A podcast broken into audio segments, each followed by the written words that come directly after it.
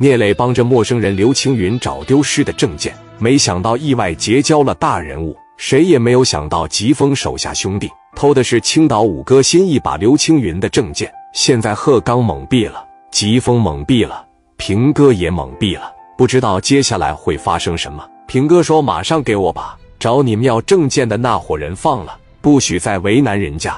那是刘青云的人，你们要是不想好了，尽管为难人家。”刚一说完这话，平哥的秘书开门进来，刘青云来了。平哥，平哥说：“快点把他接进来。”刘青云一进来，平哥立正敬礼。确实是他们不懂事，误会了，误会了。平哥尴尬的说：“这是您的证件。”刘青云看了看自己失而复得的证件，我那帮哥们呢？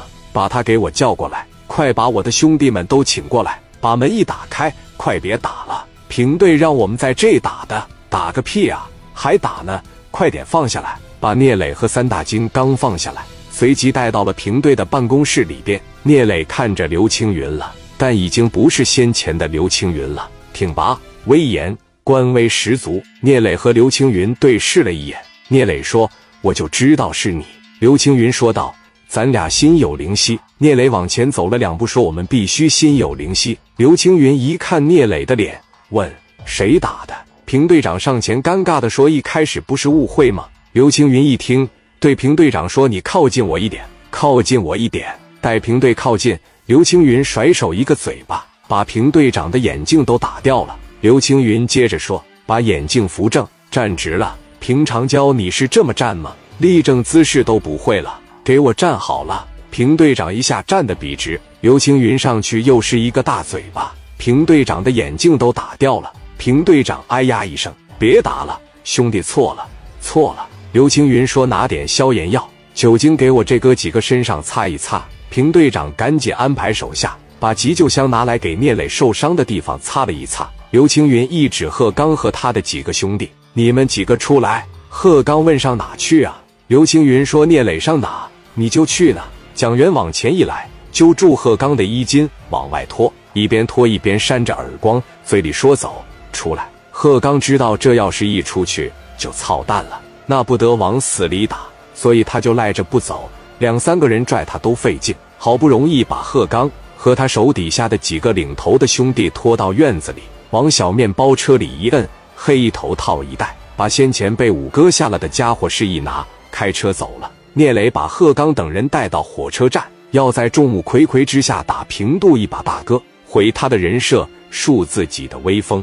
聂磊这边三十来个人压着贺刚，他们六七个人从车上下来。聂磊拿过五莲子对着贺刚的大腿，贺刚还在叫嚣：“你他妈要敢打我一下子，我手底下兄弟多了，你好不了！”哐的一枪，光天化日之下，聂磊的五莲子响了，一枪打在了贺刚的大腿上。贺刚一声惨叫：“哎呀，你他妈敢打我！”聂磊往前顶了点，哐的又是一枪打在了贺刚的小腿上。紧接着，蒋元往前一上，抡起大开山，对着贺刚的脸就是一下，从脑门到下巴豁开了一道口子。贺刚双手捂着脸，刘毅一个小滑步滑过来，一脚踢在了贺刚的下巴上。贺刚为了护住脸，趴在地上。刘峰玉顺边上抄起一把铁锹，朝着贺刚的后脑勺啪嚓一下拍了下去。贺刚只能苟延残喘了。聂磊一摆手，差不多了，兄弟们也就停了下来。一个个满头大汗，聂磊穿着小西装，戴着眼镜，手里拎着一把五连子，大声说道：“给我听好了，你们几个有一个算一个，要是不服的情况下，上青岛四方区找我聂磊，我陪你玩，随时奉陪。完事以后，小家伙是往车里面一扔，几十人上车，消失的无影无踪，留下一大片人在议论青岛出了这么牛逼的人，太硬气，太猖狂了。”把狠人贺刚踩了，聂磊又来到了小队队里。刘青云正喝茶，看到聂磊问：“怎么样，兄弟？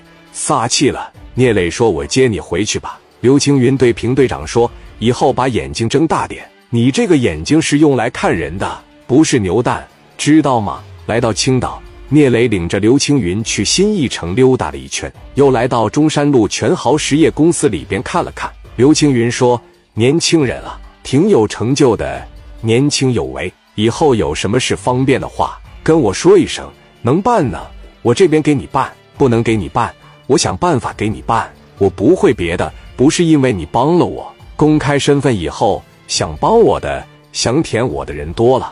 我用不用他们在于我，我就是单纯的喜欢你，知道吗，兄弟？聂磊说：“以后肯定少不了麻烦你呀，我把你送过去吧。”聂磊为刘青云开了车门，送上车后，聂磊上车把他送到队里了。保镖出来立正敬礼，彼此心照不宣，阴差阳错，聂磊结交了一个贵人。